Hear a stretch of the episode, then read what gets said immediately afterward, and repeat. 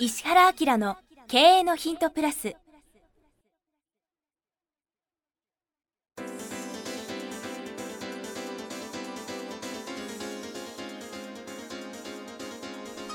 ポッドキャスト石原明の経営のヒントプラスは勝てるビジネスモデルや売れる仕組みの作り方。経営者や起業家が持っておくべき能力とその磨き方。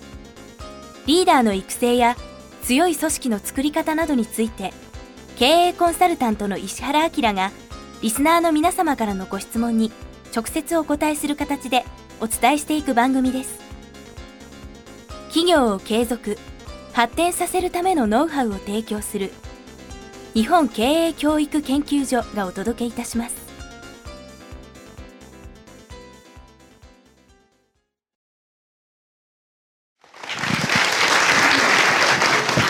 こんにちは。プロインタビュアーの早川洋平です。石原明の経営のヒントプラス。今日も前々回前回に続いて渋谷シダックスホールで安田義雄さんをお迎えしてお話を伺います。安田さん石原さんよろしくお願いします、はい、よろしくお願いします。さあ今日は199回ということでこんな質問をいただいてます。30代の方からですね結構具体的です。化粧品メーカーで営業しています。どうやら業界としてメーカーより小売りが強い状態にあるようで参入障壁が低いために店頭に並べたいブランドは数多く存在しその取り扱いの決定権を各店舗が握っていることが多いようです。しかも当社は卸業者を経由していて不利な契約を結んでいて反則費をかけると利益が取れず新製品発売や反則を積極的にしなければ売り上げが上がらないというのが業界の常識になっているように感じます。ここで営業として勝つためにはどんな取り組みに力を入れていく道があるのでしょうか？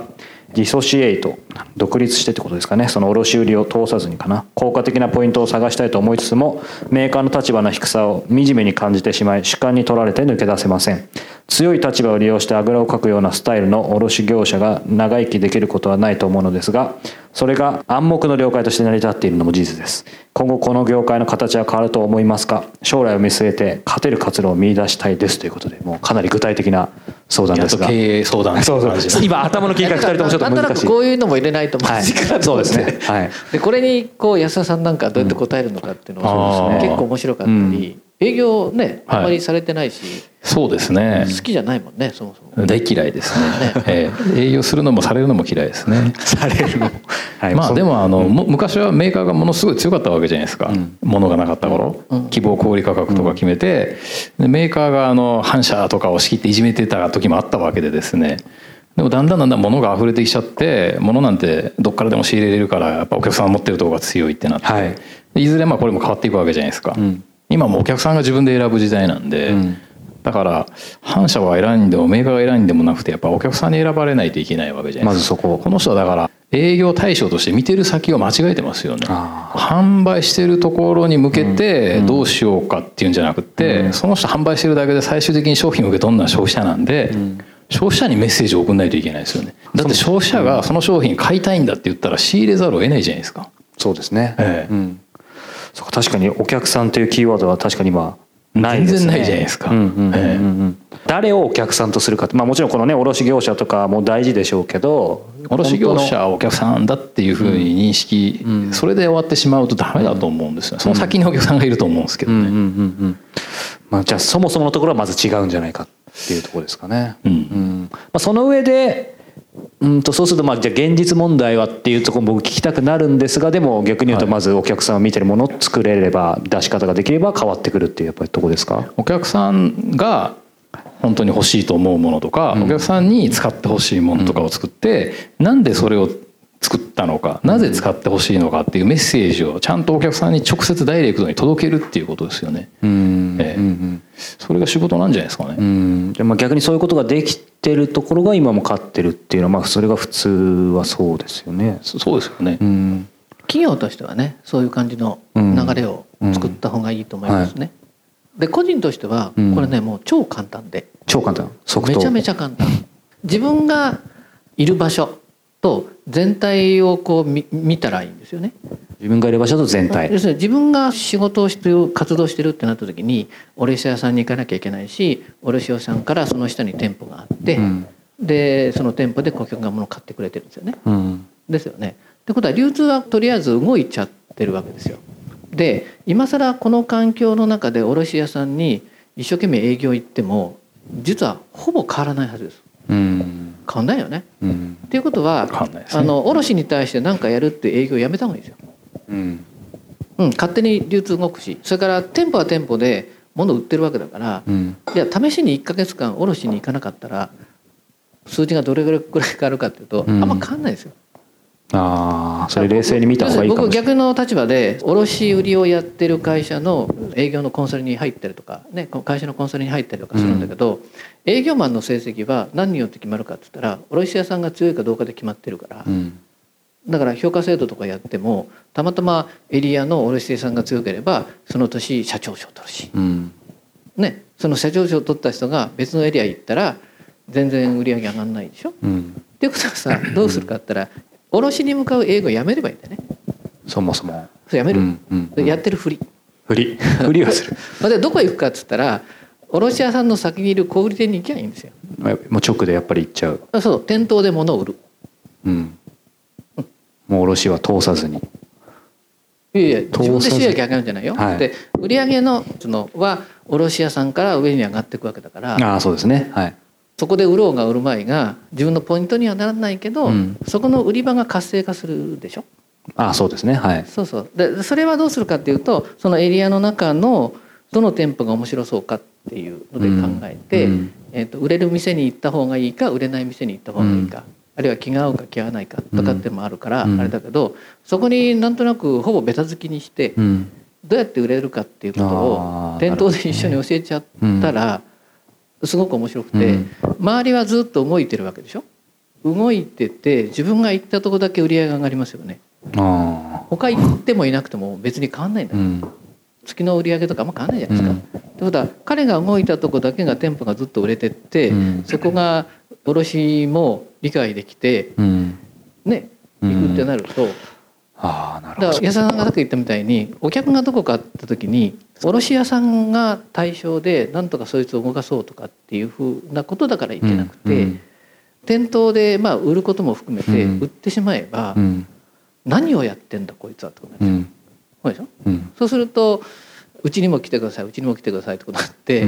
でしかもそれは卸屋さんを支援するような活動になるからむしろちゃんとそうか。そうそうそう別に敵にするわけじゃないってことですよね。多分ねこれやるとね一番経営者に近いと思うけど、うん、社長になるのにどうも、うん、難しいですけどね、うん、そうそうそう。卸のその期限取ってた人が言ったら現場で商品の売り方を考えないといけないんで、そうですね。でもやっぱり卸業者が何仕入れるかっつったら売れる商品仕入れるに決まってるわけなんでそうですね。売れちゃえば絶対仕入れるわけないですよ、売れないも仕入れるわけがないんで、だから現場でどうやったら売れるかっていう売り方を商品と一緒に納品すれば、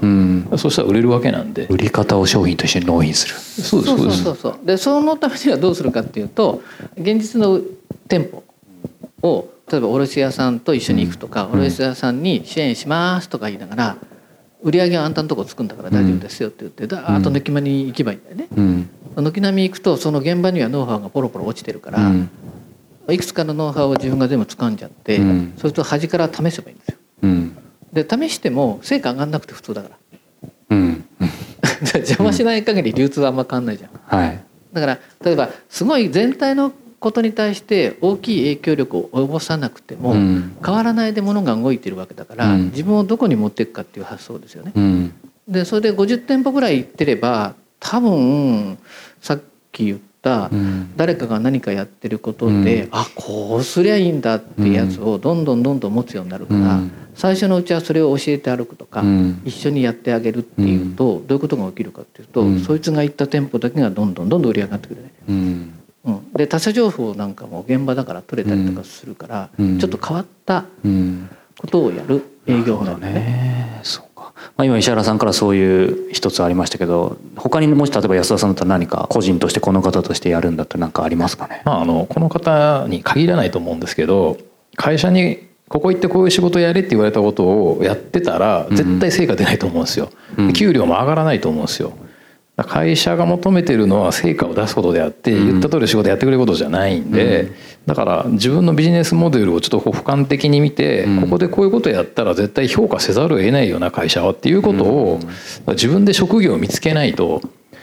いや僕の仕事はここって限定されてるんですみたいなのはちょっとしんどいかなっていう感じしますけど。会社の名刺のその肩書きそのまんまじゃなくて、まあ、やることはその中だとしてもちょっと見方を変えないとそうですよね、うん、つまり誰がやっても一緒っていうことになっちゃうんで。そうですね、えー、だからどんな仕事をするかっていうのは、うん、自分で決めないとダメだと思いますけどね、うん、今の時代は。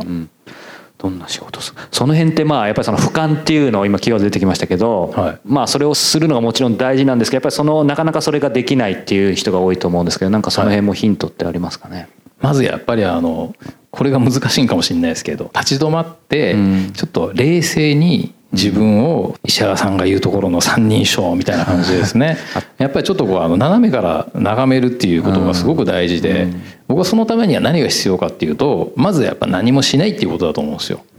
何も考えるっていう。人間を走りながら考えることができないっていうのはもう僕の結論なんですよ。走りながら考えない、走りながら考えろっていう人は考えたことがない人なんですよ、うん、ええ、もう間違いない真剣に考えようと思ったらこの走りながらなんて考えられない。もう絶対絶対。興奮して仕事しないもんって喋んない。うん。まあ、だから考えてるんですよね。考えてるわけですよね、だから経営者だって働きすぎてるから、うん、頭使ってる経営者はほとんどいないから、うん、ビジネスモデルができないわけですよね。うん、一郎だってねあのシーズン中に練習ばっかしてる人はいいバッターになれないって言ってましたけど、やっぱそうだと思うんですよね。あれはあのスキルアップじゃなくて不安だから練習するんだって言ってましたけどだからやっぱりあの止まってる時に練習しないといけないんで、朝から晩まで働いてる社長って経営してないよなって思いますもん。うん。えー、なんか外から見るとね一見って思いますけど実は。そうそうそう。だからさっき言ったみたいに現場に入りながら会社を変えることもできるよ。うん、要するにどういうふうに情報が伝わってどういうふうな形で本社まで情報が流れていくかっていうことを考えると、はい、中側の情報よりも顧客の情報や取引先の情報の方が会社を動かすからね。うん、だから成果上げた時に成果の上げ方もこれ上手にやった方がよくてなんでお前そんなこと思いついてそんな成果上がったんだとね、うん、卸からも顧客からもすごい評判になってるぞって言った時にいや実はと会議の時に誰々部長さんと話をしてこんなふうなことはどうですかねって言ったら、それはすごいいいからやれって指示を受けてやりましたっていうのさ、それはですね私が勝手にやりましてね、もう何々部長はずっと反発してましたとか言うとこれ問題になるじゃないですか。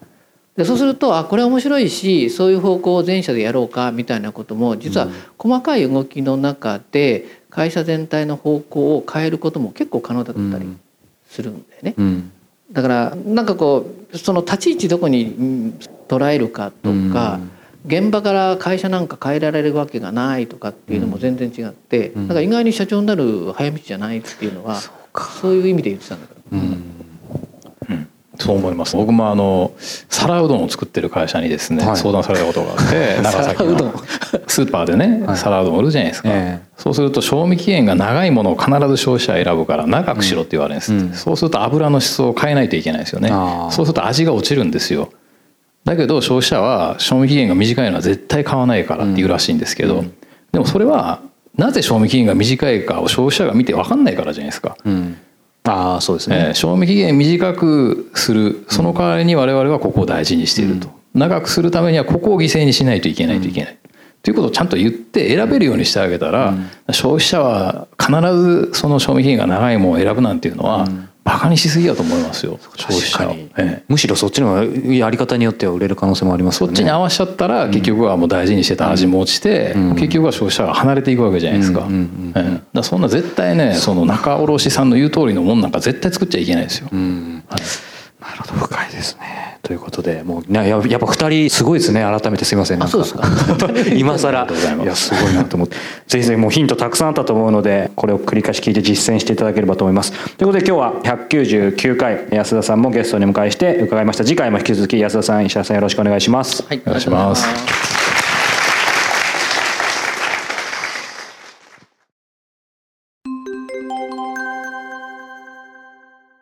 さあ、えー、ここで番組からお知らせです。す、えー、で、にご存知の方も、えー、いらっしゃると思いますが、えー、石原家の経営のヒント、このプラスからですね、えー、発展した、えー、バージョンとして、えー、この度、石原明の経営のヒント、プレミアムというのがですね、はい、えー、誕生しました。はい。これはどんなコンテンツなんでしょうか？ポッドキャストとの違いとかも教えていただけると。今の無料のポッドキャストは Q&A の形式で質問に対して僕がお答えしてますよね。で、まあ、ずっとこういうことをやっていきながら、まあ、あの、2年弱やってるでしょ？そうですね。そうすると、その、読者の方から Q&A とっても面白いんですけど、先生が本来何考えてるかみたいなことをまとめて聞きたいですっていうことを言われるようになったんですよ。で、それは、あ、確かにそういえば、あの、読者の方に、こういうことをもう基本的に知っといたからいいよねっていうようなことで、はい、経営的なこととか、マーケティングみたいなこととか、あるいは人生をどういうふうにするかとか、うん、自分が成長するかみたいな、そういうコンテンツで、ここすごく重要だから前にしといてくださいね、みたいなことをお話ししようと思って有料版作ったんですね。うん、なので、時間も40分ぐらいメインのコンテンツを作ってお話ししてますし、プラスアルファで、あの、非常に面白い、僕はコンサルなんで、こういう切り口でビジネスやってますよっていう企業を、まあ、10分ぐらい紹介して、はい。それから、あの、本はやっぱりすごく有効じゃないですか。で、この本読んでっていうのも、最近流行してる本だけじゃなくて、あの、これ非常に役に立つから、ちょっと絶版になってるけど、探して読んでみてくれるみたいなことも含めて、あの、10分10分、トータルで1時間ちょっとの番組を、有料で配信しようかなと思ったのが、このプレミアムなんですよね。はい、そうですね。このプレミアム、毎月1回発売しています。本当に、このメインテーマ、注目の企業ビジネスモデルトレンド紹介、そして今月の一冊ということですね。うん、盛りだくさんなんですけども。あの、早川君と Q&A みたいな形で聞きやすくね、構成してもらってやりますから、無料版聞いてる人はすごく楽しく聞けると思いますね。はい。はい、ぜひ、石原明 .com の方にですね、このプレミアムのページありますので、ご興味がある方はご覧になっていただければと思います。はい。これ倍速とかもついてますね。倍速もついてますし、うん、年間購読をしていただいた方にはですね、このシークレットライブを、はい、はい、ご招待させていただきますので、でね、はい。ぜひ皆さんお聞きいただければというふうに思います。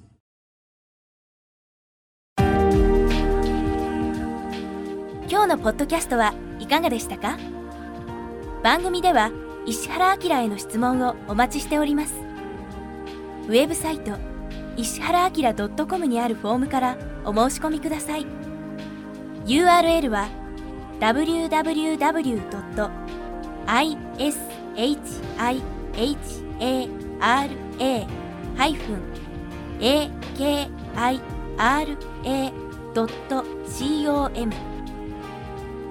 www.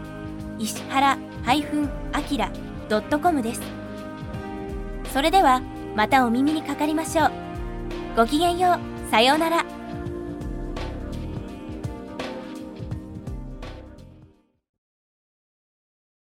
この番組は提供日本経営教育研究所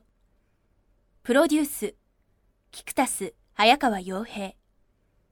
制作協力若菜はじめ。ナレーション、岩山千尋によりお送りいたしました。